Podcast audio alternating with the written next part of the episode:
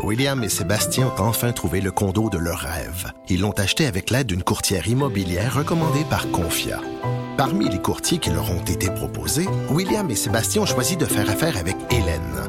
Elle connaissait bien le quartier et d'emblée, elle a compris leurs besoins. Ça a tout de suite cliqué. Mais quand même pas autant qu'entre William et Sébastien. Confia, on se dédie à l'espace le plus important de votre vie. Confia fait partie d'Espace Proprio, une initiative de Desjardins. Alors justement, qui de mieux pour euh, parler du niveau de préparation euh, du Québec et, des craintes euh, que certaines personnes ont, sont-elles justifiées ou non? On va en discuter avec la vice-première ministre du Québec et ministre de la Sécurité publique, Geneviève Guilbeault, qu'on rejoint au bout du fil. Madame Guilbeault, bonjour. Bonjour, Monsieur Trudeau. Dites-moi, on voit, il y a plusieurs personnes qui craignent que le Québec soit en train d'aller euh, trop vite. Oui, il y, a, des citoyens, mais on voit des réactions ailleurs euh, euh, au, pays, notamment Doug Ford. Vous répondez quoi à ceux qui disent que pourtant on est la province la plus durement touchée, mais on semble être les plus pressés à aller de l'avant avec le déconfinement et la relance économique? Oui, bien, le pari qu'on fait, euh, c'est sûr que euh, on peut pas d'abord rester confiné éternellement. Ça, c'est une évidence pour tout le monde. Donc, il va falloir un jour, il faut un jour reprendre euh, une amorce de retour à la vie dite normale, qui sera jamais aussi normal que ce qu'on a connu avant la COVID, du moins pour les, prochains mois jusqu'à temps qu'on ait un vaccin. Mais donc, il fallait prendre euh, des, mesures pour ce retour à la vie normale. On a fait trois annonces cette semaine. Donc, lundi, les écoles, les services de garde. Mardi, une partie de la relance économique, un certain nombre d'entreprises d'activités professionnelles qui vont pouvoir reprendre. Et hier, j'ai annoncé la levée graduelle mhm. Des euh, points de contrôle policiers dans les régions, entre guillemets, fermées jusqu'à aujourd'hui. Donc, ça, c'est les premières étapes pour nous du déconfinement graduel du Québec. C'est des premières étapes qu'on tente, qu'on fait sous toute réserve et qu'on va pouvoir, dont on va pouvoir observer les effets à partir de lundi prochain. Ça commence lundi prochain, les levées graduelles et les réouvertures graduelles. Donc après ça, on va pouvoir observer qu'est-ce qui arrive, comment est-ce que les gens se comportent. C'est pour ça qu'hier, quand j'ai présenté euh, le, plan de levée des, des, des, contrôles policiers qui faisait suite aux autres annonces de lundi et mardi, j'ai dit tout ça là, c'est un plan, c'est une planification, c'est une prévision, c'est une tentative qu'on fait, mais euh, ça va faire l'objet d'une surveillance étroite. Et si on s'aperçoit que les gens, par ailleurs, relâchent les mesures de santé publique, que euh, les gens font des choses qui sont interdites parce que les mesures de santé publique demeurent. On peut pas se rassembler, mhm. on doit maintenir le 2 mètres, on doit se laver les mains et tout ça. Alors, si jamais ça donnait lieu à une recrudescence des courbes de cas, des, de la courbe de contagion, du nombre de cas, ou si ça amenait d'autres problèmes, on va devoir repousser des réouvertures et on n'hésitera pas à ajuster ces plans-là. C'est ça le message qu'il faut passer. Vous avez dit on peut pas euh, demeurer en confinement euh, pour toujours, puis on le voit, il y a des, euh, on craint des effets sur la santé publique, la santé mentale des jeunes qui peuvent être maltraités, la violence conjugale, etc. Est-ce, que la ministre de la Sécurité publique que vous êtes est préoccupée par ces effets-là du, du confinement? Parce que il y a plusieurs sources qui craignent que ça arrive ou il y, en a même qui nous disent qu'ils voient qu'il y a une augmentation du nombre d'appels dans les maisons d'hébergement, dans les centrales la police, notamment vous les corps policiers, est-ce qu'ils vous parlent de ça, est-ce que vous craignez ce phénomène?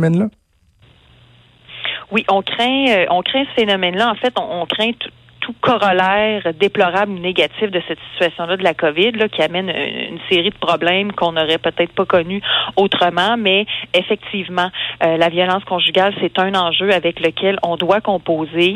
Euh, les corps de police sont très sensibilisés à cette question-là. On essaie de mettre en place des systèmes pour que les femmes puissent le plus aisément possible dénoncer. On sait que des fois, ça peut ne pas être facile. Tu es pris avec le conjoint violent et tu es pris dans, ta maison. Donc, on essaie de mettre en place des systèmes qui facilitent la dénonciation. Parallèlement, on a donné des sommes en urgence à tous les, les euh, au réseau des maisons d'hébergement qui accueillent ces femmes-là, qui accueillent aussi souvent leurs enfants pour celles qui en ont.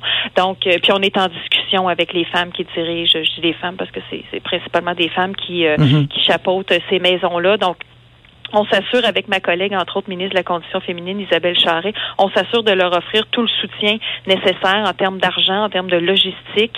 Euh, mais, euh, mais oui, ça, c'est une des, des, des, des, choses qui nous préoccupent le plus avec, par exemple, les signalements à la DPJ. donc, on veut s'assurer qu'à la fois nos enfants et nos femmes qui vivent dans des conditions qui sont euh, qui, qui sont problématiques ou qui sont difficiles puissent avoir quand même accès à un réseau d'aide malgré la situation qu'on vit en ce moment.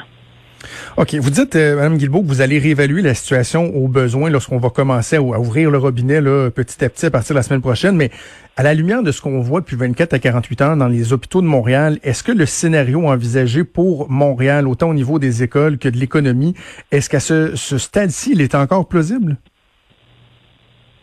Oui, bien Montréal, euh, les les, euh, les commerces et tout ça, ça ouvre une semaine plus tard. Là, dans le plan qu'on a annoncé, la, la, CMM, en fait, la communauté métropolitaine de Montréal, donc le Grand Montréal, avec les régions environnantes à Lille, euh, vont ouvrir un petit peu plus tard parce qu'effectivement, à Montréal, en ce moment, la situation est un petit peu plus tendue.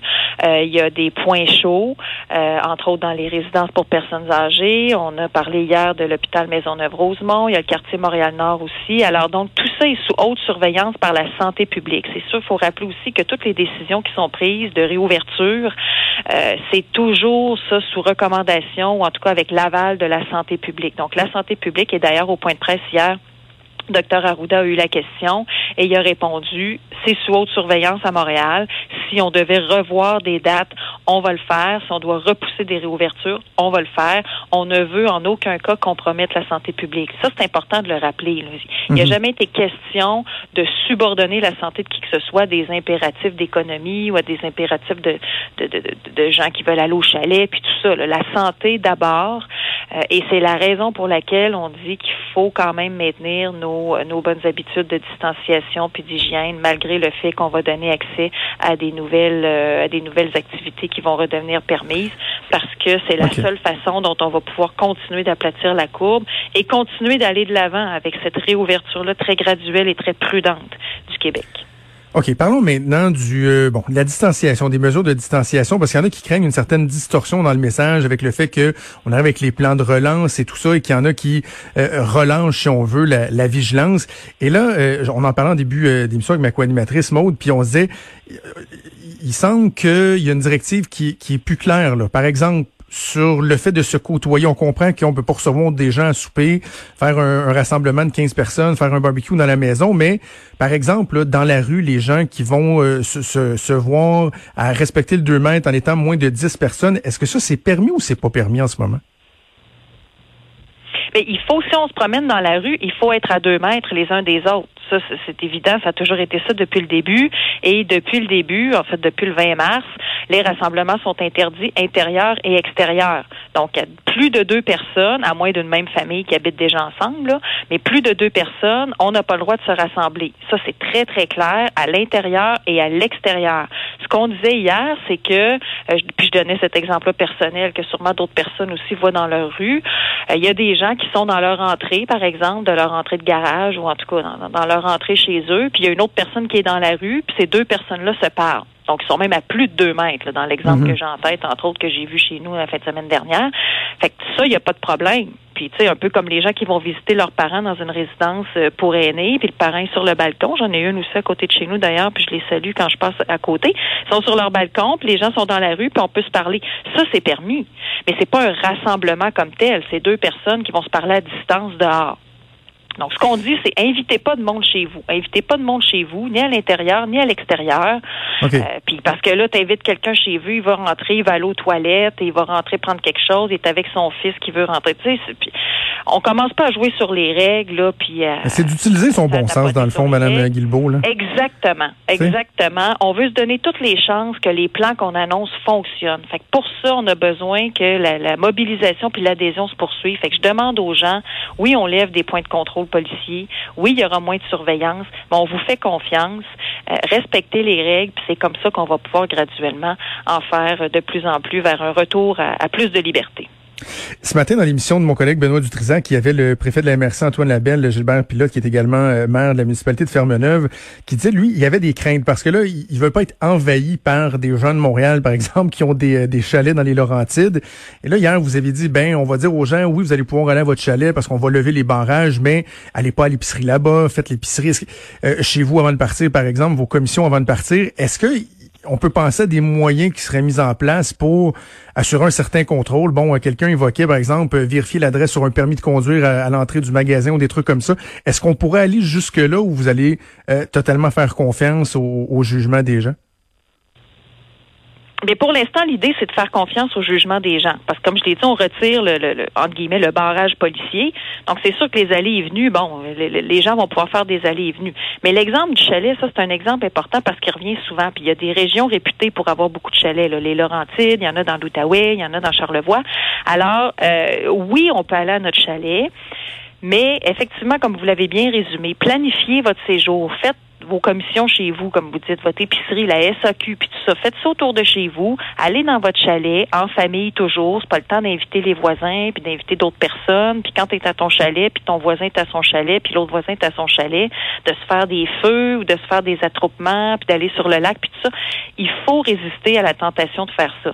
Oui, vous pouvez aller à votre chalet, mais faites-le intelligemment, faites-le le plus discrètement possible. Allez pas vous promener dans les autres communautés en dehors de votre région pour que là, il y ait de plus en plus de monde qui se promène à de plus en plus de places puis qu'on s'expose à davantage de risques de devoir euh, peut-être rebrousser chemin là, dans les, les, la réouverture graduelle qu'on est en train d'entreprendre.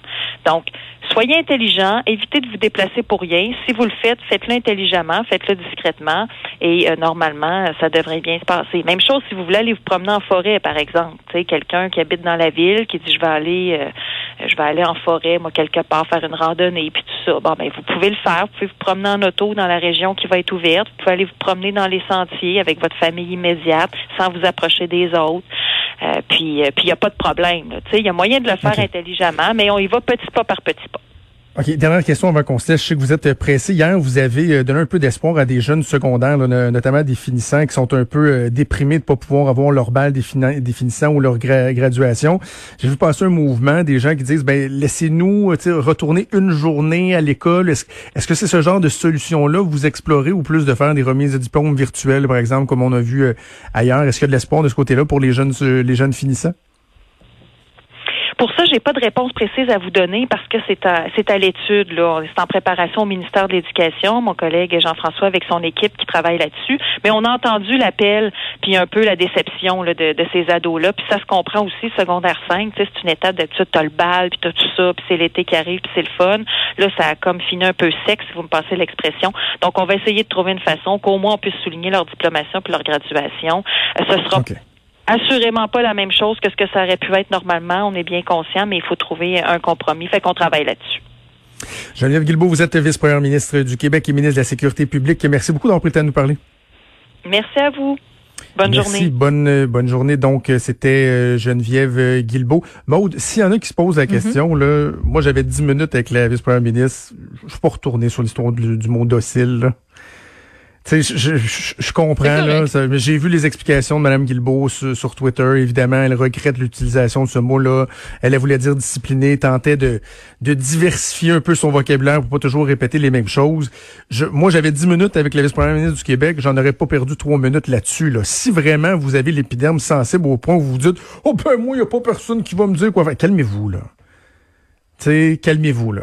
T'sais, allez en donner des points de presse d'une heure de temps de même à vous faire aller le manche patate, vous assurer qu'il n'y a jamais un mot qui va sortir de travers ou que c'est pas exactement le bon mot que vous auriez dû employer. Euh, franchement, là, je, je, ne filais pas pour faire euh, des leçons euh, à ce sujet-là à la vice-première ministre, d'autant plus qu'elle a reconnu son, son, son, faux pas à Oui, exact. Alors, on va faire une pause et on revient avec le président du Conseil du Trésor au gouvernement fédéral, Jean-Yves Duclos. Bougez pas.